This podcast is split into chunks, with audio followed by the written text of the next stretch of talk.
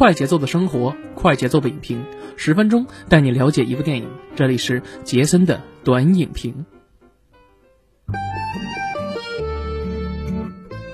哎呦不错，大家好，欢迎大家收听我们麻呢电台的杰森的观影报告，我是杰森啊。那又到周六了，本周六呢，继续由杰森给大家带来我们对电影或者是一些综艺啊，以及网剧的一些评论和分享。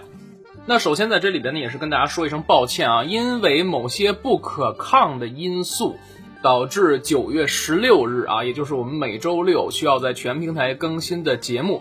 上一期是花木兰啊，这期影评其实已经做好了，我们呢也在微博上发了公告了。那相信还是会有一些朋友没在微博上关注我们，那我们再次说一下，我们的微博是新浪微博上的麻呢电台官方，大家看一下就好。那至于为什么？这期节目会被无限期搁置啊！这个我只能说你懂的啊，你懂的。所以呢，我觉得如果有一天大家能够听到这期节目的时候，我会把它放出来啊。如果到了大家能够听这期节目的这个条件成熟的时候，我会把它放出来，给大家做一个补偿。好，那首先呢，也是对大家呢表示一下歉意啊。那好，那本周呢，我们给大家说什么呢？说一部。小说改编的这个网剧啊，小说改编的网剧。那相信一提到紫金陈呢，那大家都知道啊，紫金陈是我国著名的本格推理作家啊。那他的著名的这个作品呢，比如说像高智商犯罪系列呀，还有像推理之王系列啊，比如说无证之罪啊、坏小孩啊、长夜难明等等啊。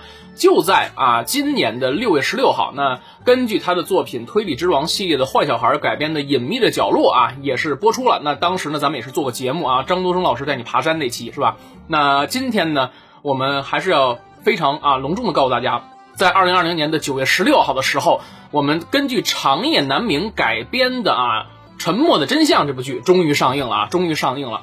那其实当时呢，我们就一直在猜测说，爱奇艺的迷雾剧场什么时候上这个《长夜难明》，也就是我们今天所说的这个《沉默的真相》。因为啊，大家都知道，今年的迷雾剧场呢，给大家排了很多很多好看的剧啊，等等等等。我其实个人还是比较喜欢紫金陈的，所以一直在等。自从这个《隐秘的角落》上线之后。马上就有传闻说可能会上这个什么呢？沉默的真相，但一直就是没有上。据说呢是有一些被和谐啊的地方，所以说呢我们就一直在等啊。终于到了今年的九月份啊，然后呢终于放出消息说啊，OK，我们九月十六号可以上了。于是乎啊。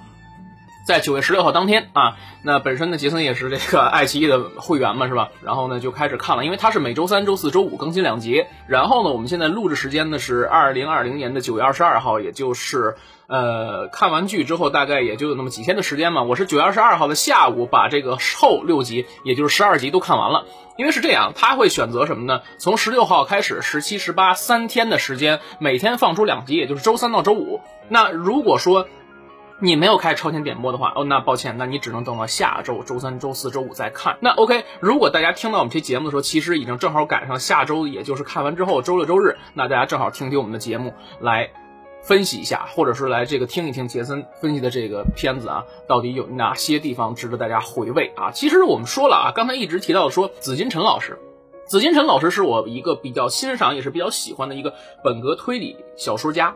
啊，那他写的一些作品呢，包括说这个高智商系列啊，原名叫谋官啊，那至于叫全名什么的，大家自己看一看，是吧？哎哎，棺材的棺啊，你懂的。哎哎哎，呃，反正和谐嘛，是吧？哎，高智商犯罪系列，高智商犯罪系列一共写了四部，我觉得其实啊，紫金陈老师最最精彩的也就是高智商犯罪系列，但是呢，这个题材非常非常的敏感，也不好拍。所以呢，爱奇艺在今年给大家交了一份答卷，叫什么呢？谋局。这个呢，其实呢，就是套用了一下这个，怎么说呢？我可以把它叫成高智商犯罪系列的宇宙吧，套了一下这个呃高栋啊，还有一些其他的四部里面的其他的一些人物吧。然后呢，利用呃，他主要说的是一个人利用物理知识呢，然后犯了一些案子。于是呢，高栋就知道了，然后呢，就开始进行调查，大概是这样。其实看似啊，像第三部。带上你一只手嘛，因为第三部呢是一个物理老师叫顾远，他呢利用一些各种的这个物理知识来完成一些事件，是吧？这个，但是呢，因为大家都知道啊，高智商犯罪系列呢讲的东西都太和谐啊，有点这个《水浒传》的味儿了，所以说没法弄。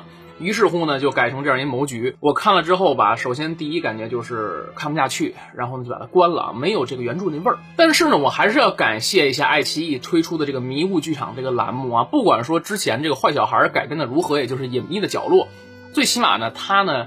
呃，有了一点点内核，但我觉得还 OK 啊。他讲了一个非常温馨的这么一个故事啊。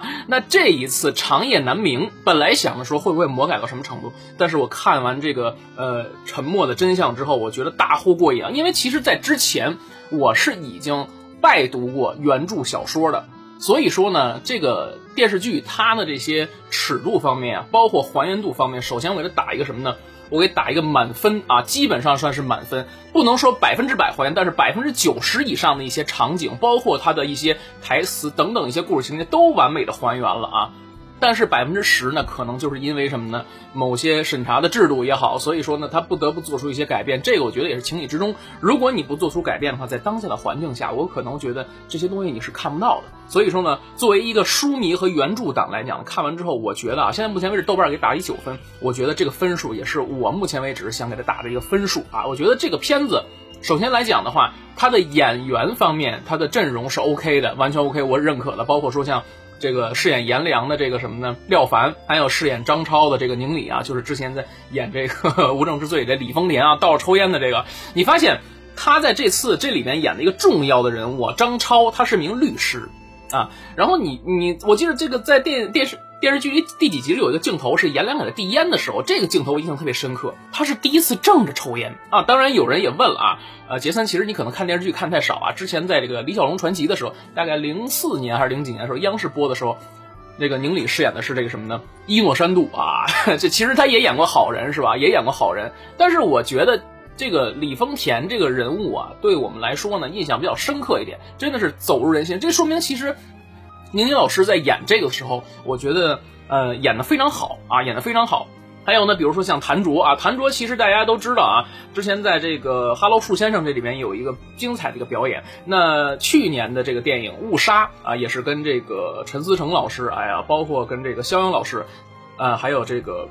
陈冲老师啊，在这个电影里面也是给大家贡献了不少的非常精彩的这个作品啊，也是非常精彩作品等等等等这些呃人物吧，我觉得 OK。那这一次其实首先来讲，人物上面我们是立得住的啊，还有这个白宇饰演江阳啊，等等等等。那剧情方面，我觉得啊，首先刚才我说了。作为一个书迷来讲的话，我是百分之百认可他的，而且他改编魔改的真的是非常非常少。但是，一会儿我们的节目中会强调一下，他到底魔改了哪些故事剧情，包括说他的一些不足的地方，我们都给大家列出来。好，那这部剧来讲，首先的话，刚才我说了。打一个九分一点不过分，因为首先原著党来讲的话，它是高度还原原著；其次就是这个故事让你看完之后觉得非常非常的黑暗。你一开始看的时候会觉得，我操，这是一个什么故事？一个大汉醉酒的大汉，光天化日之下拉着一个大皮箱子要进地铁站，结果呢被安检人员拦住，拦住之后他就谎称说这个箱子里面呢有炸弹。结果啊，等众多这个警察都来了之后呢，把这个。壮汉啊，把这个醉汉控制住啊！控制之后呢，打开这个箱子一看，里边是一具尸体。这事儿就有点意思，在众目睽睽之下要引爆这个爆炸物，但实际上打开箱子是一具尸体。那在口供啊、人证物证、证据链齐全的情况下，看似这个案子肯定是跑不了，对吧？那肯定会定这个人的罪。但没想到的是，当在开庭审理的时候，这个人当众翻案，他说这事儿不是他做的。哎，那这个事儿就有点意思，引来了这个省公安厅啊，甚至一些上面的一些督导组的就重视，于是又派了一个专案组，又重新调查这个案件。其实当看到这儿的时候，其实我说的就是第一集大概的故事内容。哎，很多观众朋友一看啊，就有点意思，因为没有看过有这种这种感觉的这种剧啊。首先来讲，这个剧的话，它第一集就给你来一个大的一个爆点，就是说一个大的一个反转啊。你看，看似是铁证如山的情况下，您老人家拉着这个箱子走，结果到最后堂上你当庭你翻供，这个事儿。到底怎么进行？这是第一集的故事剧情啊！但实际上，其实你往后看的话，它是一个非常非常曲折和感人的这样一个故事，同时也是非常黑暗。原著的小说的名字叫《长夜难明》。那相信很多朋友会问，为什么叫长夜难明？但我相信，你看完这个剧之后，或者说你拜读完整个小说之后，你会你就会理解为什么这个名字叫长夜难明的道理。其实总体来说，这个剧呢是一个打黑除恶、反腐倡廉的这么一个剧啊，是一个满满正能量的这么一个故事情节。那在这个这次的改编过程中呢，其实我觉得它改编的也是稍微的呃有那么一点点的改动，但是作为一个原著党来讲的话，改编也不是特别大。我看完这个剧之后，我第一感觉就是它的尺度非常的大，让我想起了在两千年初期的时候，管虎导演拍过的这个剧，有一部叫《黑洞》啊。其实我可以类比一下，当年《黑洞》里边陶泽如饰演的这个警这个警官，这个刑警队队长啊，跟这个叫什么来着啊？对，这个明叔啊，明叔啊，这个。陈道明饰演的这个贺清明啊，也就是说他们之间这个明争暗斗，明争暗斗啊，同样也是跟这个剧情差不多，是一个什么呢？一个当地当地的这么一个市，市里边呢有这么一个政府的呃。这市里边有一个大的一个行政的一个集团啊，一个大的一个财团。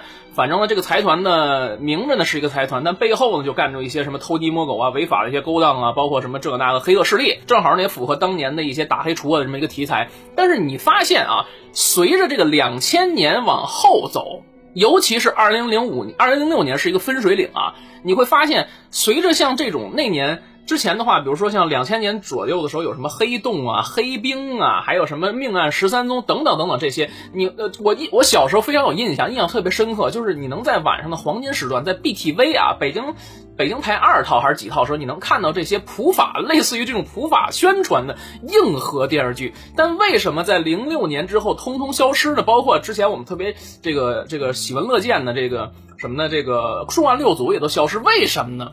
你细品啊，这些东西其实就是说什么呢？有些东西是交代了很多这种完整的这些犯案过程啊，会引起一些不必要的麻烦。所以说，像以后这种黄金时段播放这种刑侦剧啊，基本上就销声匿迹了。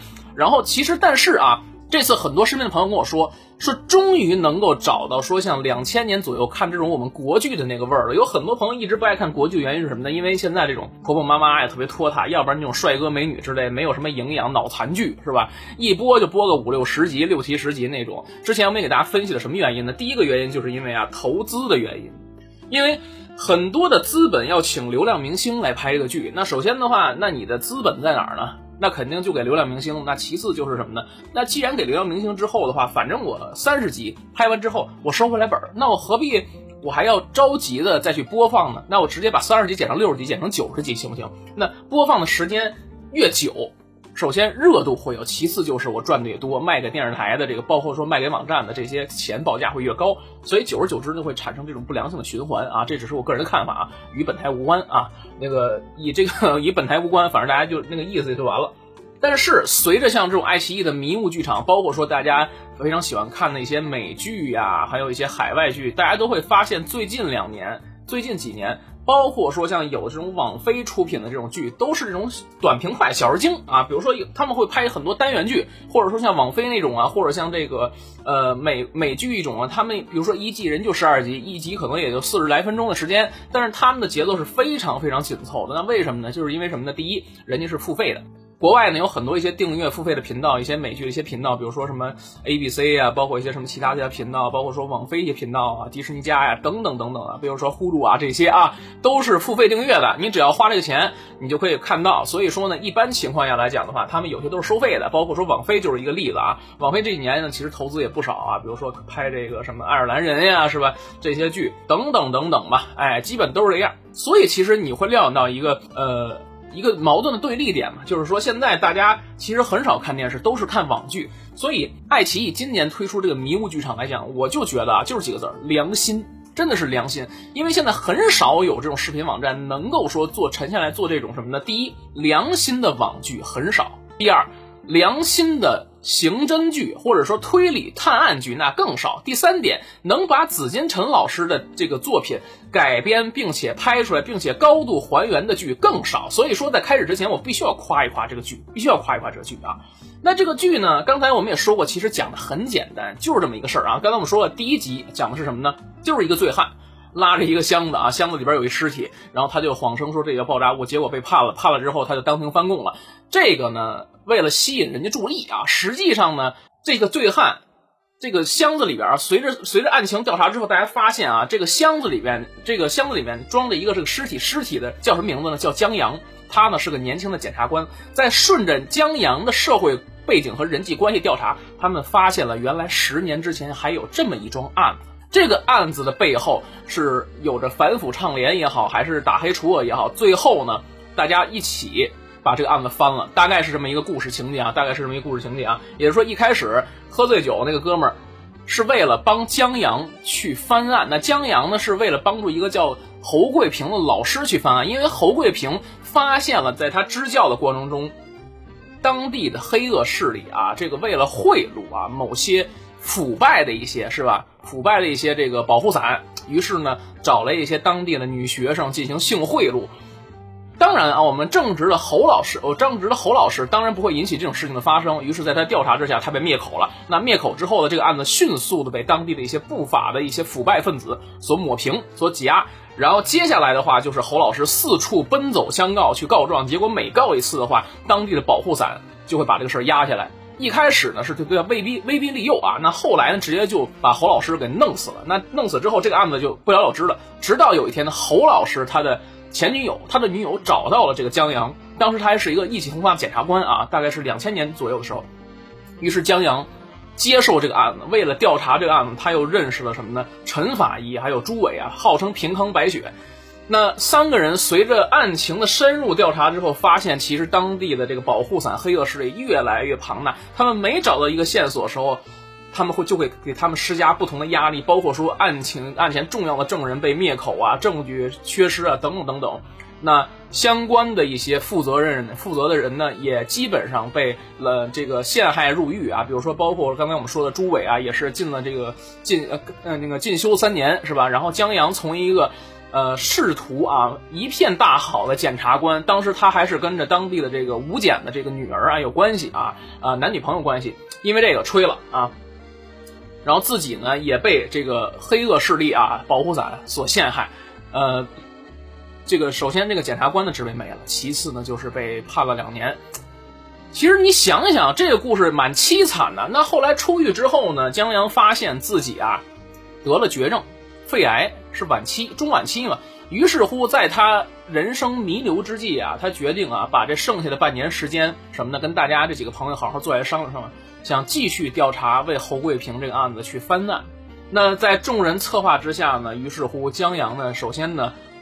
找了几个朋友，策划了一些自己的这样一些想法，呃，他决定自杀，然后呢，再让他的这个朋友啊，也就是刚才我们一开始这个出场的这个醉酒的这个大汉啊，拎着他的箱子，然后来制造一些轰动这个全市的一些案件，来引起更高规格的调查组的调查，来为他们平反，来为他们蒙冤。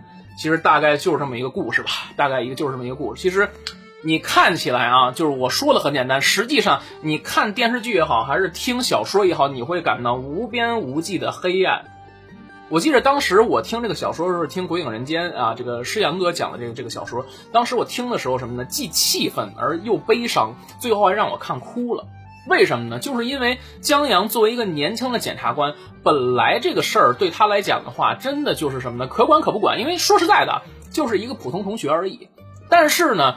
为了伸张正义，检察官其实说白了就是判那些冤假错案的，是吧？为人民平反的啊，为人民这个服务的。包括说这里边这个平康白雪朱伟也是啊，作为一个呃非常呃正直的刑警，遇见这种不公的事情，我们就要站出来。这是叶师傅说的哈。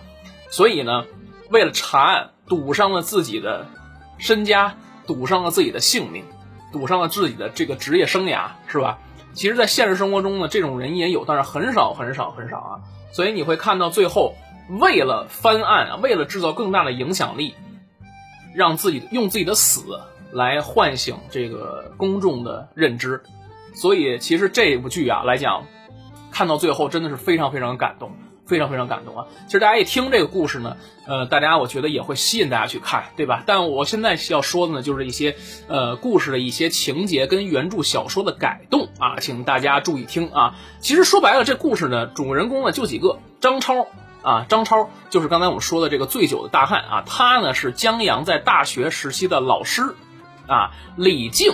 李静是谁呢？李静呢跟张超呢是夫妻关系。那李静又是侯桂平老师的情人啊，侯桂平老师的女友。自从侯侯桂平老师去世之后，李静一直为他奔走相告，后来找到了江阳。那最后呢，李静跟张超结婚了。侯桂平是一个浙大的一个这样一个学生啊，后来这个派到这个什么呢？派到这个平呃派到平康县啊妙高乡去做支教。在支教过程中，发现了当地啊有一些不法的一些败类啊，一些黑恶势力的保护伞，用当地的这个什么呢？呃，学生呃，当地的少女可以这么说啊，可以这么说，当地的一些少女，然后呢，用性贿赂的方式来贿赂一些不法的败类啊。所以，哎，你看这就有点意思啊。然后陈明章就是我们所说的陈法医啊，还有朱伟、平康白雪，主要就是这几个人啊。那。有一些简简单单的魔改，我想说一下。首先就是第一，呃，第一集的时候开头说加入了一个女刑警队长的这么一条线，还有女记者这条线。其实一开始我不明白女记者这条线是什么意思啊，但后来。这个导演给到第十二集的时候，才终于揭开这个女记者神秘的面纱时候，我当时我直呼啊，其实这个改编来讲，我 OK，我是觉得完全没有问题的。他改编的演，他这条线埋的非常非常的高明，高明就在于说，哦，你看似女记者是为了什么呢？要引出什么呢？神秘人往报社每天寄一个照片线索。啊，然后来揭开，来推波助澜，为了制造这个事情的影响，这么一条线，这个是在小说里面是没有的。那包括说这个女警，其实小说里没有。小说里边唯一出现的女性是谁呢？唯一出现几个女性就是什么呢？当年被性侵的那些女孩以及呢一个叫丁春妹的，当年妙高乡里边这么一个小寡妇，也就是这些女的，还有就是李静这些人，剩下的。啊，不不外可，剩下基本就没有什么太多女性了啊。所以说这个女警这条线，其实我觉得可有可无。但实际上你要考虑啊，这个剧的多元素，所以说呢也无伤大雅。呃，我们其实说一个比较什么呢？呃，比较频繁的一个广告问题吧。说实在的，这个片子呢，给我第一印象就是非常良心。但实际上你会发现啊，在前六集的时候，我不知道这个后六集怎么样，因为后六集我不是通过超前点播看的，我是通过一些呃某些手段去看的。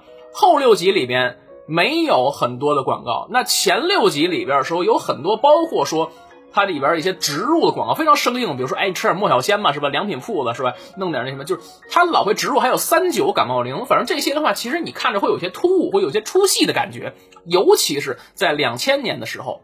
啊，因为他的这个拍摄手法非常新颖。刚才我们说了啊，他呢这个剧啊，刚才我们说有一个魔改的桥段，就是说有一个女记者的条线，女记者这条线就是说朱伟给他提供的神秘爆料照片，还有所谓的二十八天每天都会给他在报社上登一个消息啊，来推波助澜的这么一个事儿。这条线其实跟原著是不对的。那可能为了剧情的剧情的这个更加紧凑，或者说更加的紧张。还有使这个剧情更加丰满，所以他加了这条线在里边。那他的这个整个的叙事手法，其实我觉得最让人称道的一点是什么呢？就是他的拍摄手法是三线并行，时间线分别是二零一零年、还有两千年和两千年以后。那时间线是这样：有现在、过去，还有还有这个过去的过去，是这三条线。首先第一条线索就是颜良在调查江阳这个案子，包括张超这个案子，这是一条线。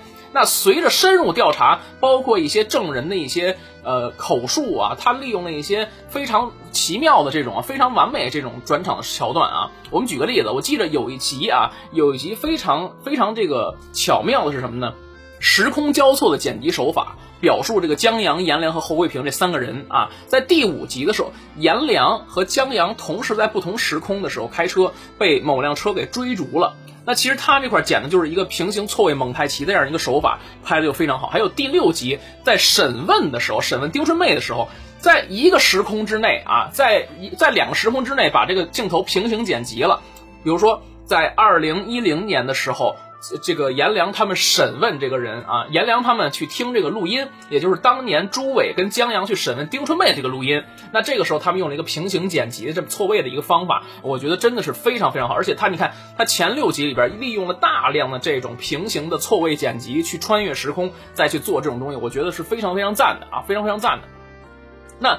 我再说一点它的一些小小的瑕疵啊，刚才我们说过，除了植入广告以外，那前六集里面呢，还有一个让我最受不了的是什么呢？当然你可以直接跳过啊，你可以直接拉回去，就是它迷雾小剧场。这就是一个广告，他会请这里边什么，比如说饰演江阳的白宇啊，饰演女刑警队长的什么这个女这个女主演我忘了是谁了啊。然后做一些所谓的一些广告，这个真的是让人非常非常出戏，非常非常烦。但是我发现了一个比较惊人的这么一个事儿，就是我通过某些手段下载了后六集之后，我发现除了在片里边它是完完全全的去植入的广告，也包括就像谭卓在一开始的什么这个某某汽车的广告啊，在里边什么那个那是剪掉，剩下的广告都完全的过滤掉了。而且你会发现，随着前六集的铺垫之后，后六集的后劲儿慢慢上来之后，它的。广告啊会越来越少，基本就没有。你看前六集就基本上会有什么这莫小仙呀，就吃的呀，良品铺子呀，还有这个九九感冒灵，在后六集你都看不见，因为它太紧张了，它节奏太快，所以就导致它没有了。所以我个人觉得啊，这个其实呢也算是一个什么呢？这里边的一个小的瑕疵吧，小瑕疵啊。那好，那我再继续说一下它的改编啊。其实它所谓的这个改编呢，主要就是三个地方。人物，还有他的事件的改编啊，我们刚才说过了，说这个大概这个故事呢，我们已经介绍，就侯贵平发现了这当地这个支教当地啊，有一些不法分子用这个呃年轻的女孩性贿赂某些这个腐败的啊呃腐败分子是吧？那具体我就不说什么了啊。所以呢，原著里边说的是幼女，哎。在这个电视剧里面呢，他改了一下，他就说什么呢？刚高中毕业的女大学生啊，高中高中毕业的女生刚满十八岁，这是一个事儿啊，这是一个事儿啊。还有一个是什么呢？就是有些比较和谐的地方，包括说这个阿雪呀，在这个审这个强奸犯的时候、奸杀犯的时候啊，介绍说阿雪的时候，呃，然后呢。里边动用了一些特殊手段，但是在剧里边呢没提，没提为什么？大家你细琢磨啊，你细琢磨。那还有一点是什么呢？就是朱伟这条线，朱伟这条线其实在原著里面是通过颜良的调查里边的话，我们倒叙来翻回来的。其实在这里边，因为有了一些魔改，包括说加入了女记者，然后神秘人每天往报社投一封信，信里边是一张照片的一角，那朱伟这条线呢，逐渐的就丰满起来了。哎，也就是说，朱伟在二零一零年这个时间段的线是丰丰满起来。原著里面他只活在是这个呃妙高乡，跟这个平康县，在两千年到两千零七年这个时间段他是活跃的，但是一零年的时候他是没有任何的线索的啊，他只是一笔带过而已，到最后一笔带过而已。那这里面其实也丰富了丁伟的这个人，呃，这个朱伟啊，不是丁伟啊，你包括说神秘人这个居住地啊，也就是。朱伟这个神秘人的居住地引发这个尘爆这个爆炸的时候，这也是一条魔改的线啊，当然也是为了丰富剧情嘛，所以说魔改了。那还有一些桥段也进行了魔改，比如说像什么呢？胡一浪是在这里边比较遵遵循原著的。你说原著里边还有一个大 boss，他的大 boss 也就是卡恩集团的总裁叫谁呢？叫孙红运，但后来不知道为什么改名叫孙传福了啊，等等等等。那。里边还有一个说什么呢？原著里边说孙红运啊，孙呃，这个孙红运是当地的著名的什么呢？呃，这个优秀的企业家。大家知道，在这个乡村啊、城镇等等啊，有一些小城市里边，基本上的一些重点的企业都是一些扶持对象，包括说当地的一些重要的经济基础啊之类的。所以说他呢，在这里边呢，原来是某某代表，但后来就改成了商界代表了。你细品啊，我就不说什么了，你细品。啊，你细品，原著里边是一个非常黑暗的，就是怎么说呢？呃，某些不法的一些分子啊，一些这个商界的一些不法分子啊，仗着自己呢是某某特殊身份，是吧？然后呢，于是乎呢，让一些村痞啊、地痞、流氓恶霸呀等等的，找一些幼女，然后做性贿赂啊，是吧？贿赂一些这个黑恶势力保护伞，哎，然后拉拢腐蚀黑恶势力保护伞等等等等啊，人民公仆是吧？哎，大概就这么一段故事，是吧？哎。然后还有一些魔改的一些桥段呢，我们还可以大家接着说。有一集里边说的是啊，朱伟跟江阳救了要被灭口的黄毛，也就是越军啊，也就是当时呢这个替这些腐败分子去找这个什么女孩这个人。当时呢小说里边说的是打了黄毛，就进行了一些特殊手段啊，呃，好像是开枪了，我记得是啊。但是呢，哎。他用了一个非常巧妙的手段，什么呢？就是说是，呃，说是这个后来那个李建国，哎，跟这个黄毛沆瀣一气，是吧？哎，就于是利用了一些特殊手段，把这个朱伟给诬告，就说当时呢，呃，为了得到这个口供，于是他用了一些特殊手段，而且还开枪吓唬人家，哎，结果这个事儿朱伟一个人就担下来了，然后为了这个事儿呢，又被哎让这个他本地啊，让他自己去这警校学习了三年。哎，其实你会发现这个剧呢，其实越看呢越过瘾的原因，就是因为它本身它前六集的话，每集也就四十来分钟，它的时间呢，它是一个非常好的一个时间段啊。四十来分钟其实说长不长，说短也不短，但是呢，你能够让它完整的呈现这个故事。第一点就是故事的紧凑感非常强，第二点就是故事非常吸引人。他用了这种三线平行叙事的手法，交错时空来给你展示一下，这经历了这主人公经历这十年是如何去改变自己，包括说如何将去翻案等等，还有一些面对这些腐败分子和黑恶势力保护伞，他是怎么去做抗争的。每到一个地方，没有一些新的线索，或每看见一个希望的时候，总会有人去给他们浇灭这个希望。包括我刚才说的啊，一开始就说什么呢？好不容易找到这个丁春妹了啊，这个。当年这个当年老师侯桂平老师的死，丁春妹是一个重点的这么一个什么呢？一个证人。结果将要把他抓到作证的时候，丁春妹神秘失踪了啊，神秘失踪了。然后结果呢，本来是要找这个黄毛，然后就问他丁春妹怎么失踪的，但是哎，就被这个黑恶势力的保护伞是吧？这个腐败分子像这个李建国，哎，直接就给阻止了啊。反正就是怎么说呢，错综复杂吧。然后。这个平康白雪也被这个送到警校去学习了。那接下来这个事儿，其实说白了，三年以后，等他回来之后。又有了新的线索，江阳从手这个李靖手里拿到了一个照片的存单，发现了这个照片啊是去这个照片存单，那这个照片存单呢，它的底片其实当时他拍到了一些新的线索，就是关于这些腐败分子啊，还有一些什么呢？黑恶势力保护伞是如何在某个酒店里面说进行一些不法交易的，是吧？包括就这个呃性贿赂这些东西啊。然后呢，其实，在这一点的时候，我想说，就是照相馆这个桥段，其实在原著里边是没有的，也是加入这么一点点，可能也是为了凑时长或者为了丰富啊。所以说这一段其实我看着也还不错啊，也还不错。当找到这个照相馆老板去买底片的时候，又这个什么呢？卡恩集团的人又一次赶在了江阳还有这个朱伟的前边，把这个老板活活的烧死了，然后底片彻底是彻底的销毁了啊。所以你会看到这个剧就是。满满的希望给你带来就是满满的绝望，真的就是像原著小说一样，上面名字写的长夜难明，就是你看不到一个未来，看不到一个光明的一天。但是我们一定要相信啊，长夜会过去，光明迟早要来，这也是符合我们现在这个打黑除恶是吧？哎，呃，反腐倡廉的这么一个号召啊，我相信啊，确实是也是这样子。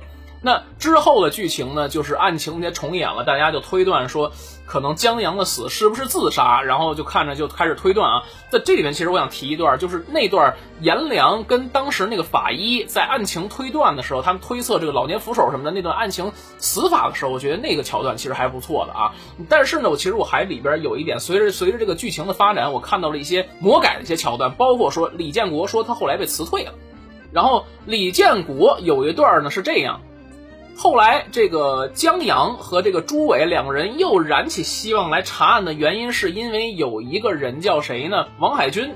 说王海军呢，当年呀什么呢？是这个杀害丁春妹的这么一个主使者。那从有一个小喽啰的嘴里，他得知啊，说当年有人去庙高乡，说为了拿人钱财替人消灾，呃，然后杀了一个女的。那个女的呢就被埋在了这个山顶上。那这个女的其实有一个重大突破点，就在于如果把这个男的抓住之后。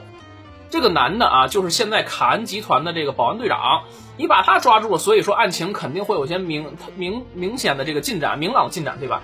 就在他们去提审这个王海军的过程中，那这个李建国又是再三阻挠，去阻挠他们，并且以他队长的职务来压迫这个什么呢？朱伟说：“你现在去给我办去外地办其他案子去。”其实朱伟一开始早看他不对付，因为之前呢有了一次跟他较劲，结果被送去这个学习的经验之后，他这一次呢稍微冷静了一下。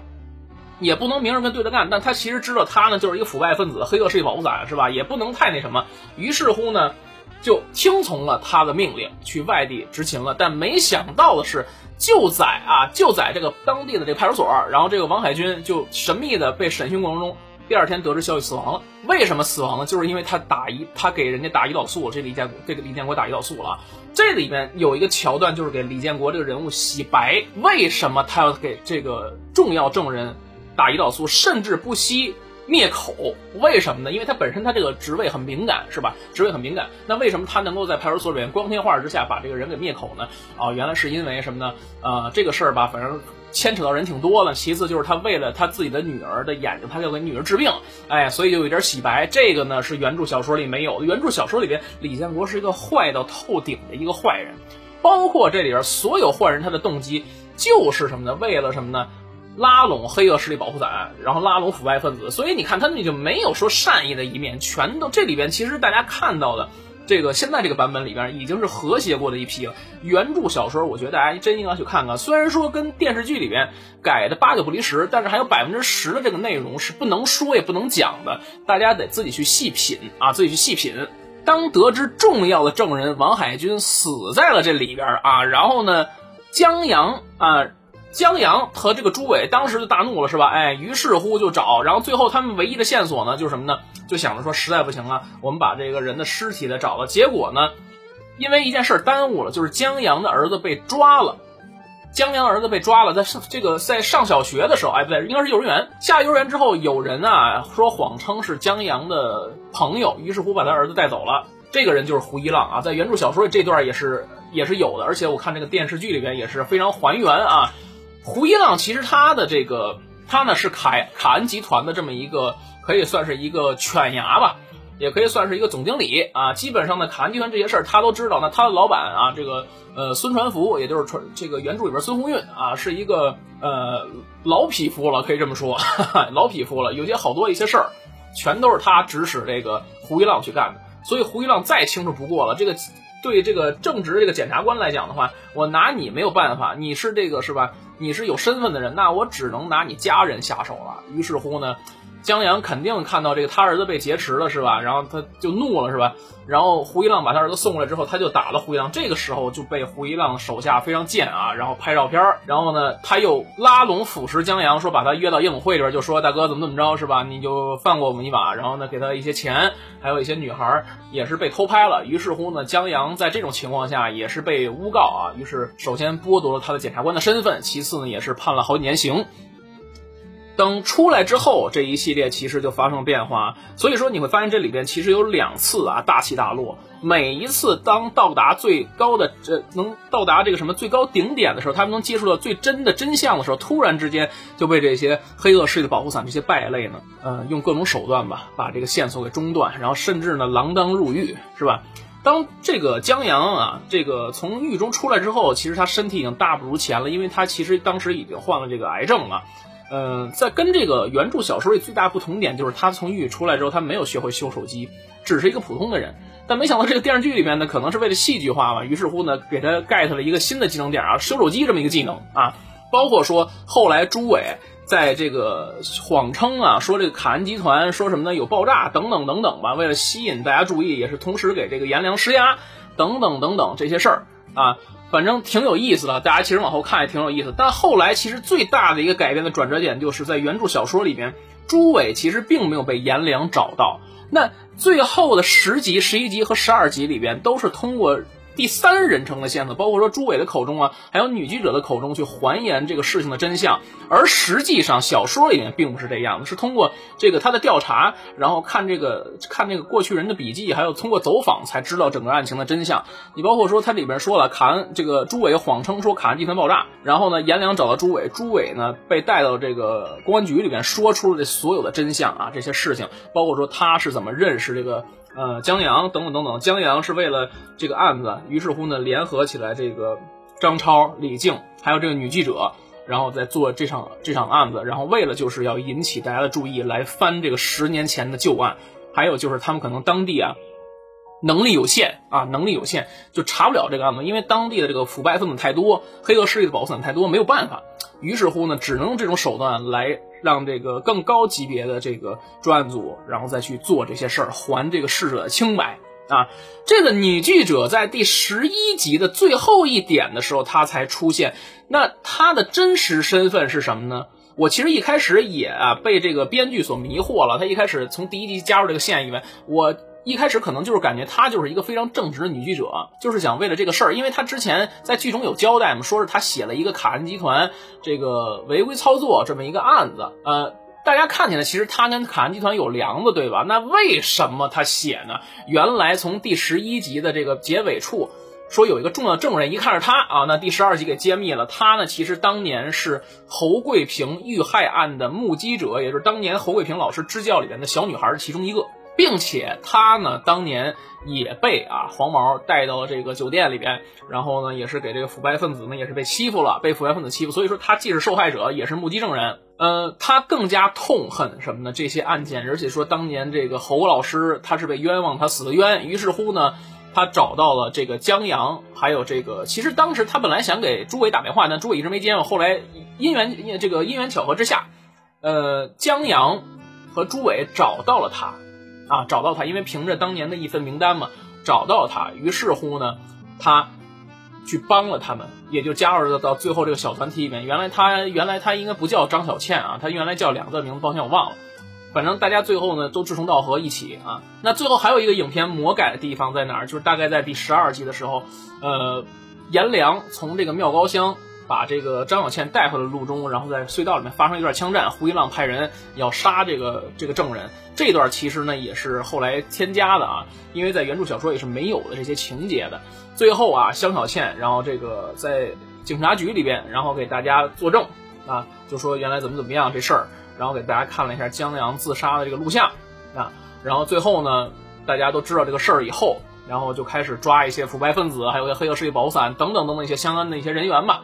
其实这里边到最后十二集时候，我看哭了。其实当时听原著小说也是，就是江阳他们这几个朋友在医院里商量他怎么这个事儿怎么弄的时候，他说他反正江阳他说了，好像是原原剧应该是这么说，大概是那意思就是，反正也活不了多久了。然后我想把利用我的死，然后来制造一些更大的一些呃，更大一些这个什么呢？更大一些事情吧，然后来吸引大家注意，然后把这案子翻起来。然后一帮朋友，一帮老朋友，其实你。真正读完书之后，你看这个剧之后，你就会体会到这些人的艰辛和不容易。为了一个案子，然后把自己的这个职位也丢了，而且面对这么多层层的阻力、层层的败类，然后包括说妻离子散也好，甚至为了这个案子翻案，然后赌上自己的命。然后一些好朋友还在帮他们，就包括说最后大家如何去策划在地铁站一开始这个片头一开始这个桥段等等，真的是非常非常感人。尤其是啊，最后三个人三个大老爷们抱在一起痛哭的时候，这个剧我觉得真的是到了一个煽情的顶点，真的是煽情的顶点。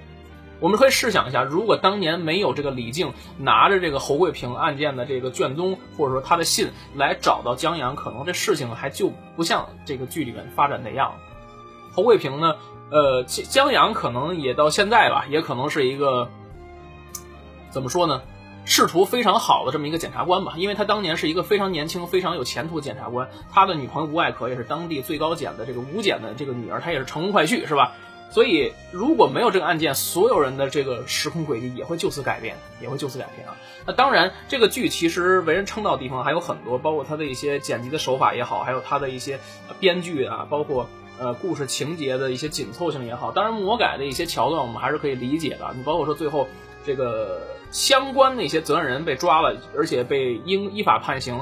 那江阳的这些朋友也因为这个事儿，然后也受到了嗯一些大小的一些处罚吧，包括说也判了几年等等。最后把时间拨到了这个二零一七年，一帮朋友在江阳的墓前啊都集齐了，包括说江阳的这个妻子郭红霞，还有他的他的儿子。然后大家在前面给告慰一下这个死逝去的亡灵啊，这个故事其实就结束了。